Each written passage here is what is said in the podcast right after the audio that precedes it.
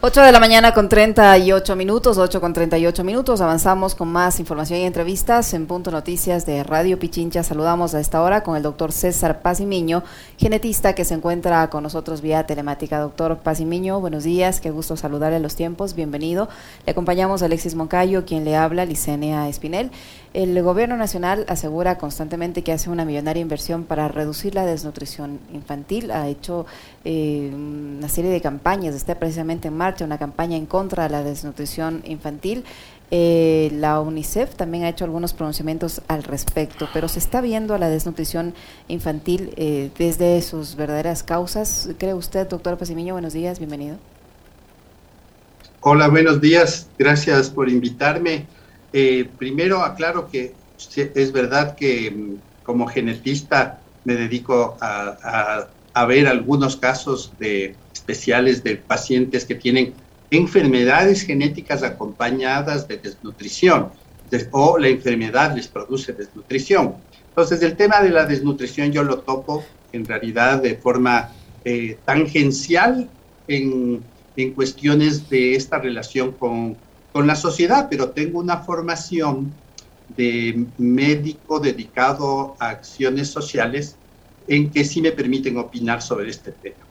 Entonces, la primera cosa es verdad, hay una serie de cuestiones que no podemos dejar de reconocer que se tiene que hacer por el tema de la desnutrición. No puede ser posible que 27% de niños en el Ecuador tengan desnutrición, ya tengan desnutrición y de esos en las áreas rurales pueden llegar hasta 39%, que es una cosa espantosa. Y si tú ves por, el por las diferentes zonas y por las diferentes etnias cómo está afectado, coincide justamente que, por ejemplo, la, la etnia indígena llega hasta el 40.71% de desnutrición y donde están distribuidos justamente pues en la provincia de Chimborazo, Bolívar, y, luego pues pasas a las, a las otras, ¿no es cierto? Morona Santiago. Esto hace ver que hay una relación con algo. Y el planteamiento eh, principal, que, esto lo he manejado curiosamente desde el año 80, que la desnutrición no es una enfermedad. O sea, no podemos dedicarnos a curar la desnutrición, porque la desnutrición es un problema que va mucho más atrás que pese a que se dice algo en el momento en que tú hablas, por ejemplo, de que tienes que eh, dar servicios de salud, tienes que dar servicios públicos, agua sana, higiene, etcétera, estás reconociendo que hay un problema ahí atrás que es lo que yo pues, vengo diciendo, que es la pobreza. Y la pobreza tiene un círculo. O sea, si yo soy pobre no tengo acceso a alimentos, si soy pobre y no tengo una educación sobre cómo debo alimentarme, si me he olvidado de la alimentación tradicional que se fue planteada igual desde hace mucho tiempo. hay un libro fantástico que se llama El pan de América, de Eduardo Estrella, ya fallecido, que eh, él habla sobre cómo rescatar la alimentación tradicional para olvidarnos de esta alimentación industrial que eh, beneficia a ciertos grupos económicos. Entonces, la desnutrición produce problemas médicos y hay que enfrentarlos. Si tengo una desnutrición en menores de dos años de 39% en área rural, 27% en el país, estoy hablando de que hay niños que van a tener problemas de aprendizaje, problemas de rendimiento en las escuelas, baja en, la, eh, eh, van creciendo y tienen baja eh, productividad, bajos ingresos, y entonces es un círculo vicioso desnutrición, pobreza, pobreza, desnutrición.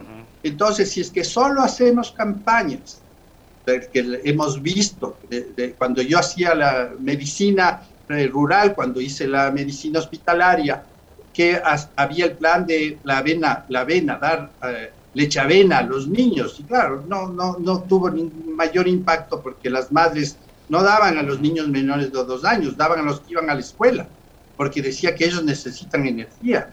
Y entonces entras en una, en una hecatombe de visión de la, de la desnutrición. Y claro, trasladas el problema a que es un problema de salud y no es un problema de salud. ¿Cómo está, doctor Paz problemas de salud. Qué gusto, buenos días. Eh, Gracias. Desde, desde el punto de vista eh, de su especialidad, que es eh, la genética, Em, digamos, y tomando en cuenta que sí, que hay un nivel de, de pobreza súper fuerte, y usted lo ha dicho, eh, en los sectores rurales eh, más pauperizados, eh, probablemente esa cifra del 27% sea mucho más elevada. pero genéticamente, ¿cuáles son los factores que inciden como para que un niño nazca con desnutrición? Bueno, hay algunas cosas interesantes en eso, ¿no? No se hereda la desnutrición. la, la, desnutrición produce problemas, y eso ya se ha visto en la expresión de genes, lo que se llama epigenéticos. produce roturas de cromosomas, que esto podría predisponer algunas enfermedades crónicas degenerativas, pero por sí misma la desnutrición no tiene un componente eh, genético hereditario. Hay enfermedades que producen, eh, digamos, problemas de, desnutrición, hay alteraciones del metabolismo, hay alteraciones del metabolismo de proteínas, de carbohidratos, de lípidos, de, ingestión de, y, degradación de, vitaminas. Entonces, esos sí son problemas puntuales que uno tiene que enfrentarlos médicamente. Y, por supuesto, si yo tengo un niño desnutrido, eh, que tiene bajo peso, que tiene bajo, eh, talla, talla baja, que empieza a tener problemas de atención, problemas de aprendizaje, estoy frente a un niño que tengo que hacer algo médicamente. Y por supuesto, tengo que hacer todo lo que ya tenemos concebido, que está bien, que tenemos que dar suplementos alimenticios, apoyar a las madres de educación alimentaria para las madres y, y el sistema que le rodea. El sistema que le rodea es el complejo porque tú estás hablando de disponibilidad de agua, aguas buenas, de agua buena. ¿Por qué? Este es un círculo, ¿no es cierto? Tengo agua mala, contaminada, con parásitos, y eso da parasitosis. Trato la parasitosis, soy feliz médicamente hablando, la salud pública dice, qué bien, he, desparasitado niños, vuelven a su entorno, vuelven a contaminarse, y es un círculo. Entonces, si yo no soluciono los problemas reales, que son los problemas de, vivienda, de, servicios básicos, de mm, ingresos. No puede ser posible que haya eh, personas que tengan ingresos mensuales de 92 dólares, familias con ingresos de 92 dólares. Entonces, ¿qué puedo hacer versus eso en la práctica? Si no puedo consumir, por ejemplo, verduras. Hay, hay, un estudio interesantísimo de cómo los ingresos repercuten eh, tienen eh, repercusión en el tipo de consumo de alimentos. Entonces, hay las personas que tienen bajos ingresos consumen eh, frutas y hortalizas 16% versus al 46% de las personas que tienen ingresos de al menos de sueldos mínimos. Entonces, estás viendo que el problema de, de la desnutrición no es un problema de salud específicamente, es un problema de, de aristas que se basan en una estructura social. si la estructura social no pone atención en la desigualdad, en la inequidad, en los ingresos bajos, y vamos a seguir con el problema de la desnutrición. De hecho, los últimos 12 programas de, de, ayuda nutricional desde el año 93, más los cuatro anteriores desde que yo fui médico, el año 83, 84, entonces dices, eh, eh, tengo 17 programas de salud y la desnutrición sigue igual. Entonces, bajo esa visión, si seguimos pensando que la desnutrición tiene que manejar el Ministerio de Salud, porque tiene que darles todas las herramientas de, para que se alimenten, para darles incluso alimentos. Hay una, una campaña de que las empresas que donan alimentos, claro, llegan a ciertas personas, pero hay otras empresas que prohíben, prohíben dar las obras de, digamos así, las obras de su producción diaria para que se dé alimentación a las personas.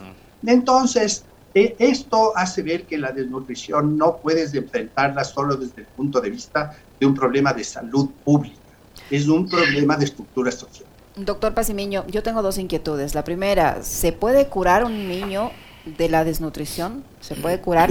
Eh, usted, usted dice que ya le, corrigen la alimentación y vuelve a ese entorno de pobreza, vuelve a enfermarse o vuelve a, se vuelve desnutrido otra vez, por un lado. Por otro, eh, es verdad que hay ciudades eh, o provincias en, en, en, el Ecuador que tienen niveles de desnutrición parecidos a algunas ciudades de África? Así es, exactamente. Bueno, empiezo por la pregunta primera. ¿Se puede curar al niño desnutrido?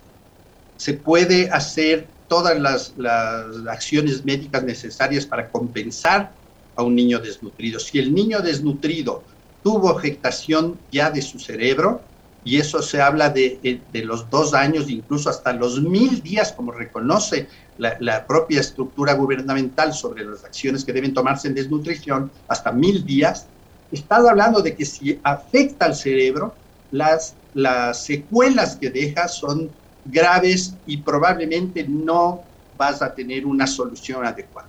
Puedes dar, eh, eh, la respuesta que se ha visto es que, en, digamos así, en una sola generación, cuando tú eh, haces una buena intervención sobre las madres desnutridas, con placentas pequeñas, con peso bajo de las propias madres, y los niños nacen con un físico proporcionado, es decir, cabeza chiquita y el, cuerpo, eh, digamos, más o menos de estándar, es diferente a lo, cuando los niños nacen con cabezas grandes y cuerpos pequeños, porque estás compensando el cerebro, pero si el cerebro se daña, poco puedes hacer. Entonces, sí puedes y debes intervenir en el momento que encuentras un niño con desnutrición. Tienes que esperar que el resultado sea lo mejor posible. Pero si el cerebro está dañado, y eso ya está demostrado, es muy difícil que compense las mismas eh, capacidades que tiene un niño que está bien nutrido en los dos primeros años. Por eso es clave los dos, los dos años. Yo le quiero ahí citar algo, em, doctor, a propósito de un mensaje que acabo de recibir, porque me parece que es, que es fundamental también este, una, mm, digamos, una reflexión suya sobre eso e información desde el campo científico. Eh, de parte de quien sabe, y ese justamente es el doctor César Pazimiño, ¿no? Em, a ver, tampoco es que un niño que va por la vida panzoncito está bien alimentado, ¿no?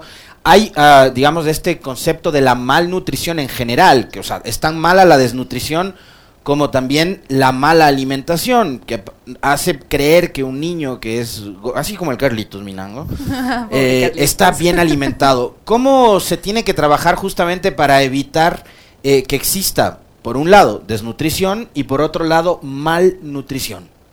Bueno, el, es muy importante la, diferenciar el tema, ¿no? O sea, podemos incluso agrupar en el tema de malnutridos al el extremo desnutridos y el extremo sobrealimentados o sobrenutridos, que produce una enfermedades también que son complejas, por ejemplo, la obesidad. La obesidad puede, eh, está asociada también a problemas cardiológicos, eh, a, a, diabetes. Entonces es otro grupo de personas que tienen una problemática también nutricional. Entonces, digamos así que eh, evolutivamente hablando, genéticamente hablando, el mejor físico es el estándar, ¿no es cierto? El que no está ni al un lado ni al otro. Entonces, tiene, tienes que trabajar en educación sobre la alimentación para no tener esta, estas deficiencias incluso se ha visto en personas que teniendo todas las capacidades culturales, económicas, tienen problemas de desnutrición en el momento en que enfrentan a la nutrición como un problema para ellos, por ejemplo los anoréxicos o, personas que se dedican al consumo extremo de vegetales descuidando proteínas. Y entonces eso produce un problema malnutricional, pero que no es lo mismo que la desnutrición que ya tiene características físicas y clínicas. Lo mismo pasa con los malnutridos obesos, al otro lado, que tienen una problemática especial. Quitando todos los problemas hormonales que pueden estar asociados a la malnutrición o al efecto que produce, por ejemplo, eh, obesidades mórbidas que tienen componentes hormonales y todas esas cuestiones que son un poco más médicas, ¿no? Pero el tema es eh, y, ahí sí hay que rescatar la educación sobre la alimentación. O sea, esto que nos, nos, enseñaban que tienes que comer carne, leche y huevos, eh, eh, puede ser reemplazado por otras proteínas, pero la, la visión es que debes tener una, una alimentación equilibrada, tendiente al, al físico estándar, digamos, al medio, no al un lado ni al otro. ¿Cuáles son, doctor Pasemiño le preguntaba, eh, yo, yo, yo veía sus redes sociales y le comentaba allí otra especialista, tengo entendido que hay provincias del Ecuador que se, que, que, se asemejan a los niveles de desnutrición de África y a mí eso, por ejemplo, me llamó muchísimo la atención porque África normalmente, digo, normalmente qué pena, pero tradicionalmente ha sido conocido como un, como un continente con problemas de, de, de, hambruna, de desnutrición muy severos, pero que el Ecuador tenga provincias con índices parecidos a algunas ciudades o países de África me llama muchísimo la atención. Claro, claro, El, el tema ahí es que efectivamente, y eso había yo iniciado un poco diciendo que si tú distribuyes la desnutrición del Ecuador por provincias, te das cuenta que hay provincias que llegan a una cifra astronómica de 36% por, por ciento de desnutridos, ¿no es cierto? Y, por ejemplo, está Santa Elena, que curiosamente la gente dice, pero tienen acceso al pescado, y dices, algo está pasando ahí que pese a que tengan acceso, no hay una educación nutricional adecuada que está produciendo niños con problemas de desnutrición tremenda.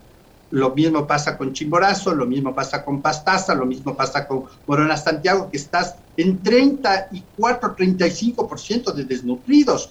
En los años 70, 80 llegabas hasta el 56% de desnutrición. Eso es una cosa, en realidad decías, ya estamos en, totalmente en, el en la debacle, ¿no? Entonces, yo sí creo que mientras y vuelvo a repetir, mientras sigamos concibiendo la desnutrición como un problema de salud exclusivamente y que tengo que resolverlo dándole mayor alimento, eh, no hemos hecho nada, no vamos a hacer nada. Entonces, mientras no resolvamos el problema de la pobreza y, en realidad cumplamos los preceptos de estos de, de, que tenemos de igualdad, de, de repartición adecuada, que son conceptos incas, ¿no es cierto? La redistribución, la repartición, el uso racional del ambiente. Entonces, eh, no vamos a poder bajar las cifras. De hecho, en los últimos 15 años, las cifras eh, han ido con poco, poco hacia abajo, pero otra vez han vuelto a subir. Imagínate que el año 80 y eh, cuando es que tenemos aquí, claro, en 2014 teníamos 24% de desnutridos. El, el 2018 tenemos 27% de desnutridos.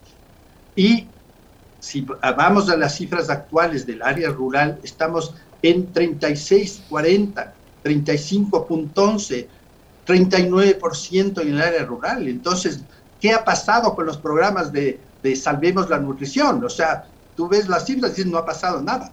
Exacto. Entonces, el, el, problema no es la desnutrición por sí misma, el problema es de la estructura socioeconómica que tenemos en el país, que hace que la gente no tenga acceso a los alimentos. Si tengo 92 dólares al mes para gastarme en un promedio de cuatro miembros de la familia, estás hablando que tengo 20 dólares al mes por persona. Eso es una cosa espantosa, que es en, las cifras de, de, de, económicas se habla de pobreza, pobreza extrema cuando tienes menos de 47 dólares por persona. Estás hablando 92 dólares de ingreso de las propias cifras nacionales. Entonces dices, la desnutrición no es un problema de salud por sí misma. Doctor, yo quisiera aprovechar los poquitos minutos que nos quedan de, tiempo para esta entrevista.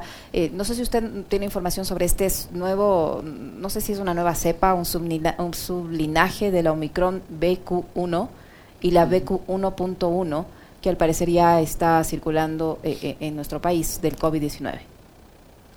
Bueno, gracias. Cambiamos al, otro extremo, a los virus. Bueno, sí, sí, son unas variantes genéticas que están circulando, que es una cosa que, tenemos que entender, que el virus no se va a quedar estacionado en las variantes viejas, ¿no? Va a provocar variantes nuevas por su propia plasticidad y dinámica biológica que tiene el virus. Es, va mutando, va cambiando. Y esas nuevas variantes van adaptándose a sistemas nuevos que se enfrentan, a sistemas eh, inmunitarios eh, más fuertes, porque está, la vacuna de alguna manera está haciendo también una presión sobre el virus para que mute, cambie y aparezcan variantes que vayan adaptándose a personas nuevas, digamos así, ¿no? A personas que están inmunológicamente competentes y que de alguna manera el virus dice yo tengo que sobrevivir en, este, en esta cancha con estas personas ya inmunizadas, con una mejor defensa contra mí como virus y entonces varío para poder seguir eh, infectando a las personas. Estas variantes están asociándose sobre todo a, reinfecciones, a infecciones crónicas, lo que se llama el, el COVID de, larga duración y a, secuelas que está dejando estas variantes, sobre todo problemas de, de aptitudes físicas, digamos, disminuidas, problemas pulmonares que pueden estar presentes, incluso problemas neurológicos que, que se ha visto relacionados con estas nuevas cepas que están eh, variando, ¿no? Muchísimas gracias. Yo creo que desde esa perspectiva no podemos decir se acabó la pandemia en el mundo, que es algo de otra de las cosas que siempre, siempre estamos manejando las, los médicos, entendemos la parte de estadísticas de, de, salud pública. Dicen, no se acabó la, la pandemia. El virus lo que ha hecho es mutar hacia formas un poco más manejables, que no dan tantos síntomas, la inmunidad de las personas está mejor por, lo, por el tema de vacunación incluso, o porque ya se han infectado muchas personas y hay una resistencia también inmunológica.